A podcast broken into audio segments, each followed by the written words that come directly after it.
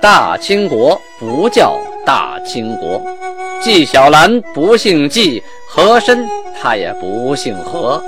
孝庄绝对不能称呼自己是孝庄，叫声小主那是你信口开河。摆手绢的那都是妓女，绝对不是格格。要想了解真正的清朝历史，请听由俊贝勒播讲的《清通鉴》。古之色彩云，朋友们好，感谢您天天坚持收听《清通鉴》啊。现在讲到了清太宗天聪九年，农历的乙亥年，公元一六三五年五月二十日这一天呐，韩夏玉把三部的文臣都给我叫来，我要跟他们说点事儿啊。这些文臣接到上谕啊，赶紧的赶到大衙门，就是金銮殿，排好队进到里边，跪地磕头行礼。余光那么一扫啊，看皇太极的脸色不是很好啊。皇太极跟他们说：“五官汉文书籍浮词甚多，纵令尽读之，一无所用。”什么意思？说我看了你们写的这些汉语的书籍呀，啊，全都是浮华之词，废话连篇，都读完了，没找到一句有用的啊。古之大辽、金、宋、大元四国，因勤于政，国遂昌盛。后道行逆施，正道遂颓。皇太极跟他们说呀：“说那几个国家啊，咱们前朝这些国家，辽、金、宋、元，他们勤于政，国家就好啊；道行逆施，最后国家都颓败了啊，改朝换代了。”征战之胜败，全赖志虑忠纯之臣尽心于政，或奸险狡诈之辈败坏于道。啊，就是打仗的胜败，就靠你们这些是尽心呢，啊，还是狡诈呀？你这些臣子们尽心，我就胜了啊！你们要是狡诈的话，那打仗必败。似此之要之处。理当据实，须以写出，以凭查阅。哎，这是关键的一句话，就说呀，我们征战，每个战斗啊，每场战斗到底是谁啊出的什么主意，谁起的好作用，谁起的副作用，应该按时书写，后人才能啊引以为凭啊。除汉文通鉴外，其余之书所在阵战攻伐次数。何方召起信端之语，皆系阿言。什么意思？他说呀，就《汉文通鉴》这本书写的还靠谱，其他那些书写的呀，什么打仗次数啊，为什么打仗啊，怎么打的呀，都胡说八道，都挑好听的说，谁当皇帝夸谁。啊，此种书籍，倘若流传四方，愚昧之人必定信之。说这样的书，胡写的书啊。啊，那些看不懂的人肯定就相信了。如此啊，转拟书籍，着记禁止，就是这种啊，挑好听说话、胡写历史的书，马上禁止，再不许写，不许发了啊。至名人视其本国有德明主或无道昏君俱为一体，谓之天子，何故必定谓之天子？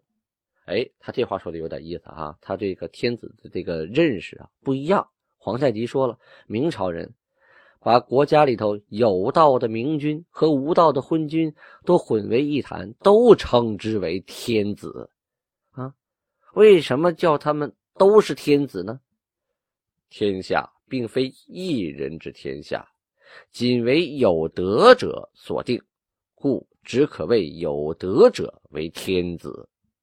今蒙天眷，立武为我国之主，然吾岂可谓为天子耶？上不行义，有违于天，天将废武，另立他人为我国之主，亦天意也。哎，他这段话说的是辩证的，很有哲理呀！啊，作为最高统帅，说出这样的话来，啊，绝对让人钦佩。他意思是说呢。什么是天子啊？你有德者就是天子，你无德的就得被拿下。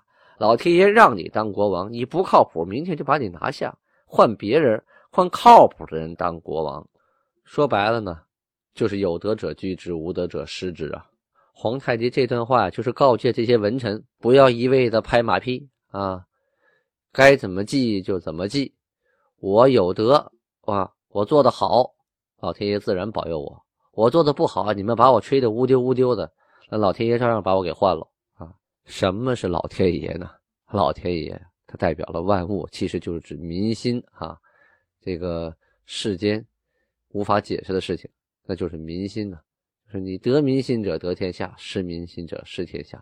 你勤于政啊，把国家治理的好，那老百姓都看着呢，自然这个国家越来越兴旺发达。那失民心了。最后肯定是，就像明朝皇帝这几代皇帝不靠谱，天天也不上朝让太监管，弄得天下大乱，农民的起义军呢四起，东边呢啊这些少数民族呢也不堪压迫也起兵，所以这国家呀马上就要换主人了，这天子啊你也保不住位置，所以呢皇太极就经常的啊告诫这些文官，该。怎么记怎么记，该提醒我就提醒我啊！我不是说什么都对的，我做错事情了，我要及时改正。如果你们一味的吹捧我，做什么都说好，那将来有一天我也可能被老天爷换掉啊！五月份档案啊，阴历二十四号这天记录啊，命令每个牛录啊派一个把压了，就是一个护军和各旗的大臣，其中有。沙尔古达啊，扎弗尼、萨比图、图尔哈、格巴库、董舒罗、木胡、拱滚啊，拱滚，这都是满语名字的音译啊。让这些人啊先行前往额尔楚克楚霍尔贝勒军中啊，告诉他一件事情，什么事呢？上次你们抓了这个游击曹德公，把他呀带到圣经来。带来之后啊，放了，先安排好吃的、住的地方啊，让他先自由一段时间，其他的先不用管。您看啊，抓了对方的一个降将，一没有拷问啊，二也没有关进大狱啊，带回都城啊，放了，安排吃、安排住啊，这是不光是这些人想不到，就连这个曹德公本人自己也想不到啊。本来以为脑袋要搬家了，哎，换个地方过好日子去了。五月二十五日这一天啊。巴特马台吉呀，啊，这是蒙古的啊。去科尔沁呢，省亲，就是从盛京出发回科尔沁老家看亲戚、走亲戚。从那回来之后呢，带了很多这亲戚送的好东西。他呀也没自私啊，把亲戚给这些东西呢，通通都献给了韩啊，就献给了皇太极。里边亲戚给的有什么呀？有雕花的马鞍啊。还有褂子呀、衣服啊，还有马匹呀、骆驼呀、貂皮呀、舍利逊皮呀、狼皮啊，还有呃缎子、捏褶女朝褂，还有一个玉草凉帽一顶啊。同时呢，还献给韩一头牛、两枪羊的肉，还有烧酒一瓶。因为这些台籍啊，在呃沈阳就是盛京地区都是有公职的，他们也是为了国家要要出兵打仗啊。要有一定的职位的，那韩给了他假期，让他回家省亲啊，这是一个很大的恩典。所以你回来你不能空手啊，就跟我探亲回家啊，带了好多家里的土特产山货回来，你不得给领导分点吧，是吧？一个道理。要说这一段时间呢，金国的国力啊，逐渐的强盛啊，势力越来越大，所以周边呢，一些有点本事的，有点财力的。小土豪、小地主啊，都想来巴结巴结啊，就拿点礼物啊，都想来看一看皇太极啊，看能不能混个官当啊，套套近乎啊，能不能攀个亲戚呀？啊，什么想法的都有。可是呢，这些人啊，带着礼物来看皇太极，这些礼物呢，皇太极并不是都收下，有的呢，哎，挑那么一点留下了，有的干脆就都不要。举个例子来说，啊，有个台吉，一说台吉，大家知道了啊，这是蒙古的王公贵族啊。就是波尔济吉特氏啊，相当于王子啊。呃，这人是哪儿的呢？是杜尔伯特部的，他叫塞伦达尔汗啊。他向皇太极进九匹马。皇太极看完了以后啊，哎呦，瘦的瘦，胖的胖，一看他家底也不厚啊，是不是都给我弄来了？于是只留了其中的一匹啊，其他的八匹马退回去，我不要了。他呢，还献给了韩所带的酒和肉啊，就还带了酒肉来的。皇太极啊，并不因为说你送的礼很寒酸就怎么怎么着啊，一样把他招到了内宫，就是自己的寝宫啊啊，设酒宴款待。皇太极这个人就是哈，但凡有时间啊，但凡有精力，其实他想不想歇会儿啊，忙点别的，他也想出去玩会儿啊，但是不行啊，他有重任在肩。呃，其他地方的这些部落小头领。他不代表一个人，他代表一个小部落，甚至代表几十口、几百口、上千口人。他们来拜见我啊，我带他们很热情，像家人一样。回去他就会把我这份热情给传递，传递到他的周边，将来归附的人就会越来越多。我如果今天很累，我没搭理他啊，他觉得臊眉大眼的，回去没面子，那可能将来就不好管理了。所以哪怕你就给我送来一匹马啊，一只羊，但凡我有时间。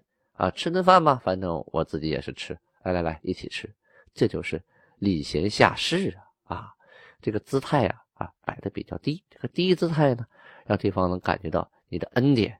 通过这种平易近人的态度和恩威并施的手段，周边来归附的部落啊，才会越来越多呀。前文书咱们说了啊，前段时间派往朝鲜去贸易的。领头的叫马福塔和博尔科伊啊，这两个人呢，在朝鲜呢贸易的如何呢？他派人呢先回来给皇太极送个信儿。这信上大概内容是这么说的：说我们两个人啊，在第十九天的时候啊，路上走了十九天，终于到达了朝鲜的王京啊，就是京城啊。但是呢，他们说呀。并没有商人带着马匹呀，到这来贸易之利，就说没这个先例呀，啊，但是我们想想该怎么处理你们吧。哎，这一下子拖呀拖呀拖呀，拖了很久，所以呢，我们自己呀，偷偷跟下边啊做点买卖，只做了三千五百两银子的交易，意思是说我们肯定不止带这么点钱去啊，就是带着钱去买东西回来嘛，啊，只买了三千五百两银子的东西。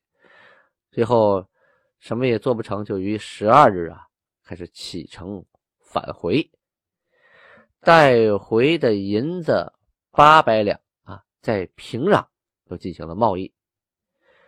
后来呢，在二十六日抵达了益州，在益州呢要等等什么呢？因为我们途中啊留了很多的银子呀、货物啊，命人呢送到益州来汇合。因为有的东西要等待，不是现现货，要制作呀，还要处理呀，还要运输啊，啊，都跟着我们大队走啊，不划算。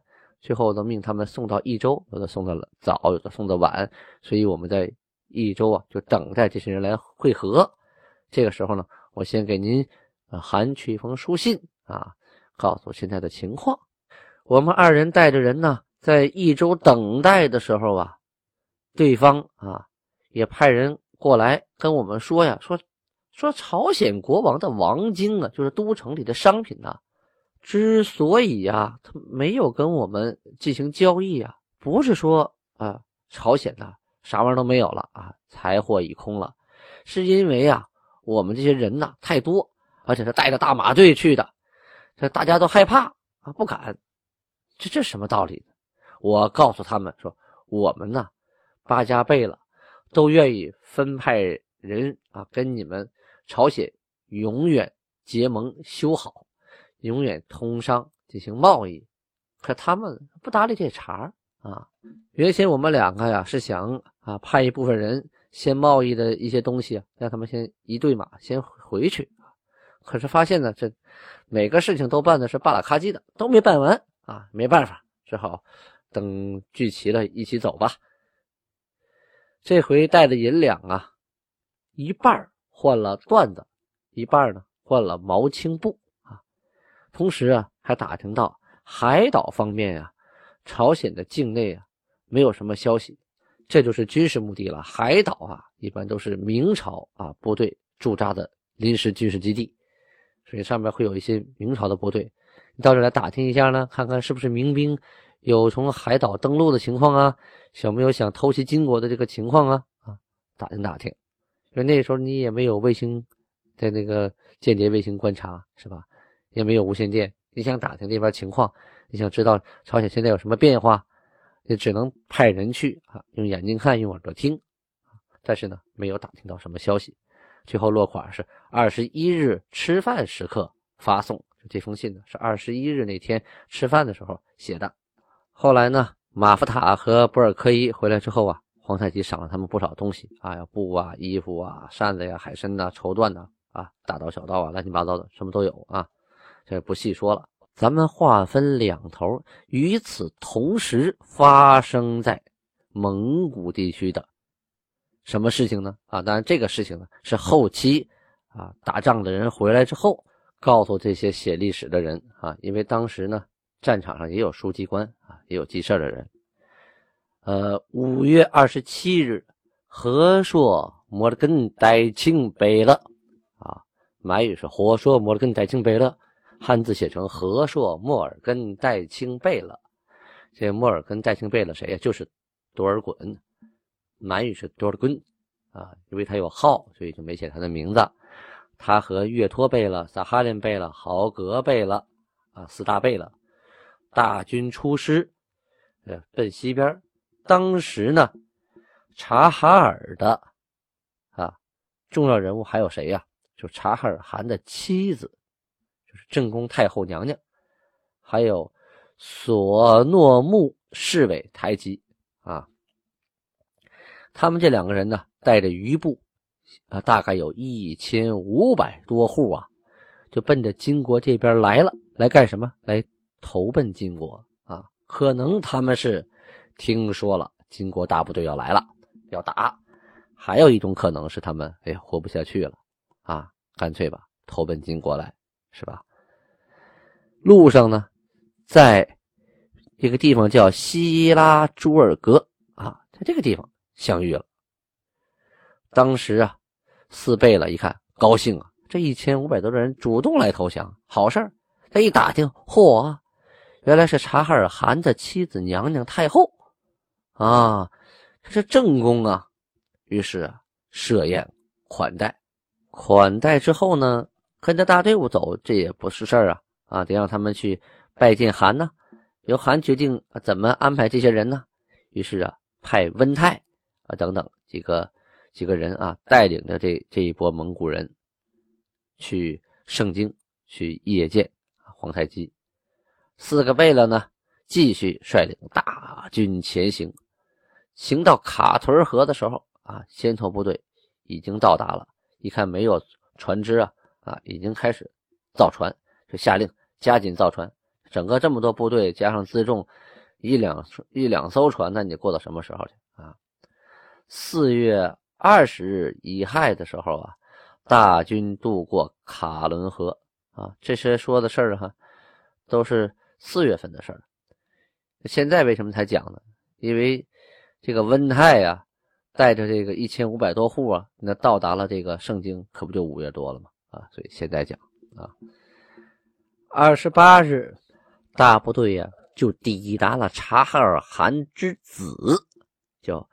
额尔克孔果尔部所在的地方，这个地方叫托里图啊。突然这一天呢，天生乌云呐，漫天蔽日啊，顿时天昏地暗。这个孔果尔部啊，并没有发现啊，说这个大部队来了，就感觉这个天空啊黑黑的，乌云密布啊，要下雨了，又打雷，都躲在帐篷里啊，蒙古包里不出来。这一边呢，金国的四大贝勒呀，哎，也命令部队停止前进。为什么呢？怕呀，这大部队一来，把人吓着，一下子吓得惊慌失措，要么逃跑，要么反抗，这也不好。最好的方法是不战而屈人之兵嘛，啊，兵不血刃是最好的。于是命令部队啊，谁也不许往前走一步，原地待命。命令叶赫部的金台石贝勒之孙，叫南楚，带着他的族叔祖啊，就是爷爷那辈儿的啊，舒白的爷爷，叫阿西达尔汗，和哈尔松阿，还有戴衮这几个人呢，跟这个苏太太后啊啊是有关系的。什么关系？他们管苏太太后啊叫姐姐啊，所以呢派这么几位啊去给他们的姐姐和外甥啊额尔克孔格尔去捎去韩的口谕。这个口谕到底说的是什么？对额尔克孔格尔又有什么影响呢？咱们明天接着说。感谢大家的收听，别忘了点赞、留言、献喜点，就是打个赏啊，钱都不给我一大半给喜马拉雅，他们得到钱就使劲往前推《青铜剑》，那样就会有更多的人听到清朝的正史了。感谢您的赞助，安布拉巴尼哈。